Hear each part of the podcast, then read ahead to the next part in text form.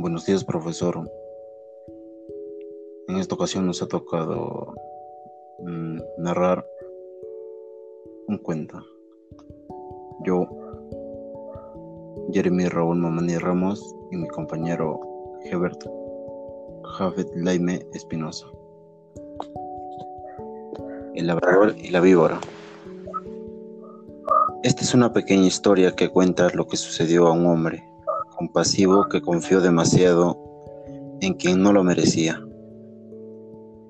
Érase una vez un, granjero llamado Herman, que vivía en un país del norte de Europa, donde los inviernos eran terriblemente crudos, los meses de hielo y nieve se hacían interminables. Pero el buen Hernán se negaba a pasar tanto tiempo encerrado en casa sin hacer nada esperando que volviera la primavera. Por eso, venciendo la pereza y las bajas temperaturas, todas las mañanas se despedía de su mujer con un beso y salía a dar vuelta por todos los alrededores. Al menos durante un rato podía admirar el paisaje y estirar poco las piernas. Sucedió que un día asomó la cabeza por la puerta y notó que a pesar que el sol brillaba esplendoroso, el frío era más intenso que nunca antes de poner un pie fuera, se cubrió con varias prendas de abrigo y por último se tapó la cara con una bufanda de lana gruesa. No quería correr el riesgo de ver su nariz convertida en un témpano de hielo. Creo que ahora sí estoy preparado. A mi edad debo abrigarme mucho para no pillar una pulmonía de las gordas. Hernán, envuelto en más capas que una cebolla, Caminó por el valle entre montañas nevadas, siempre siguiendo el curso del río para no desorientarse. El, el aire gélido le producía calambres musculares e irritaba sus manos. Y el magnífico paseo bien merecía un pequeño sacrificio. Al cabo de media hora decidió parar a descansar. En esa piedra de ahí estaré cómodo. Se sentó sobre una roca plana y quedó pasmado mirando el hermosísimo entorno. Cuando volvió en sí, recordó que su mochila había guardado un suculento emparedado de jamón. Voy a tomar en tentempié. Estoy muerto de hambre. Renan cogió el emparedado y se lo llevó a la boca. Estaba tan rico que Bastaron cuatro bocados para hacerlo desaparecer. Bueno, pues hasta aquí ha llegado la mitad de mi caminata. Ahora me toca hacer ruta en sentido contrario hasta casa. Madre mía, qué frío hace hoy. Espero que no se levante ventisca. Se puso de pie, se colgó la mochila en la espalda y cuando estaba a punto de dar el primer paso, vio sobre la hierba algo forma alargada que llamó su atención. Se acercó despacito y descubrió que se trataba de una víbora de color gris y manchas negras. La pobre no se movía y estaba más rígida que un palo de madera. Oh, qué pena. Debe llevar horas a la intemperie y, hasta, y está a punto de morir por congelación. Pero si no puede ni abrir los ojitos, lo mejor será que la ponga junto a mi pecho para que se caliente un poco. Hernán al sufrimiento de los demás. Sintió mucha compasión. Sin perder un segundo, se desabrochó la ropa que llevaba encima y dejó parte de su torso al descubierto. Inmediatamente después, colocó al animal pegadito a su blanca piel, justo a la altura del corazón. Está completamente paralizada, pero creo que así se reanimará.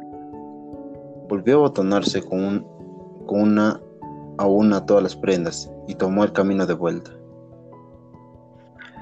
Esta pequeñina no merece morir. Espero que supere este trance y sobreviva. El calor y el movimiento de Hernán al caminar, la víbora empezó a salir de su letargo. Primero desapareció la parálisis de su cuerpo y a continuación fue recobrando los sentidos.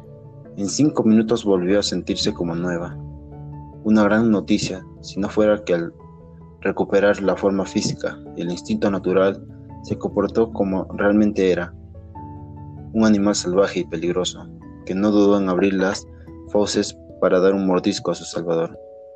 Sin esperarlo ni merecerlo, el bueno de Hernán sintió una punzada muy dolorosa en el cuello que le hizo perder el conocimiento y caer desplomado.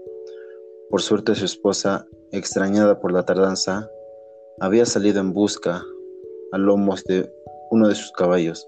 Conocía perfectamente cuál era su ruta diaria, así que no tardó en encontrarlo. Estaba tirado en el suelo, inmóvil, como una estatua, blanco como, la como el merengue. Hernán, Hernán, ¿qué te ha pasado, amor mío? Hernán. Bajó del caballo y al agacharse junto a él vio que la víbora se alejaba reptando a toda velocidad. Horrorizada, empezó a comprenderlo todo. Retiró la ropa de Hernán y descubrió las sangrientes y profundas marcas de los colmillos. Oh no, Hernán. No había tiempo que perder. El veneno del reptil se había extendido como un reguero por sus venas y su existencia corría serio peligro. Si la ponzoña alcanza su corazón será demasiado tarde. Tengo que actuar deprisa. Con valentía y decisión acercó la boca a la mordida y se puso a succionar y escupir la saliva mortal de la serpiente hasta la última gota. Creo que ya estás limpio, porque el color está regresando a tus mejillas. Lo mejor será que te suba al caballo y regresemos a casa. Pasaron muchas horas hasta que Hernán logró despertarse de su profundo sueño, y cuando lo hizo, se encontró tumbado en la cama y con el cuello rodeado por un vendaje. Su mujer le miraba fijamente mientras acariciaba sus manos con dulzura. Querido, casi te pierdo. Te ha mordido una víbora. La verdad no entiendo cómo ha podido suceder algo así. El granjero, algo aturdido, suspiró. Ay, no le busques explicación, querida. Tan solo puedo decir que la culpa es mía por haber ayudado a un ser malvado que no merecía mi compasión. Pero tranquila, no sufras más por mí. Te aseguro que he aprendido la lección y jamás me volverá a ocurrir. Y dicho esto, dio un un amoroso abrazo a la mujer que más quería y le había salvado la vida.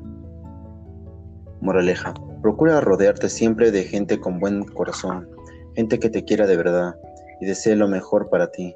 Por el contrario, aléjate de las personas con malos sentimientos, pues sus intenciones no suelen ser buenas y en cuanto se les presente la ocasión, te traicionarán. Eso sería todo, profesor. Gracias.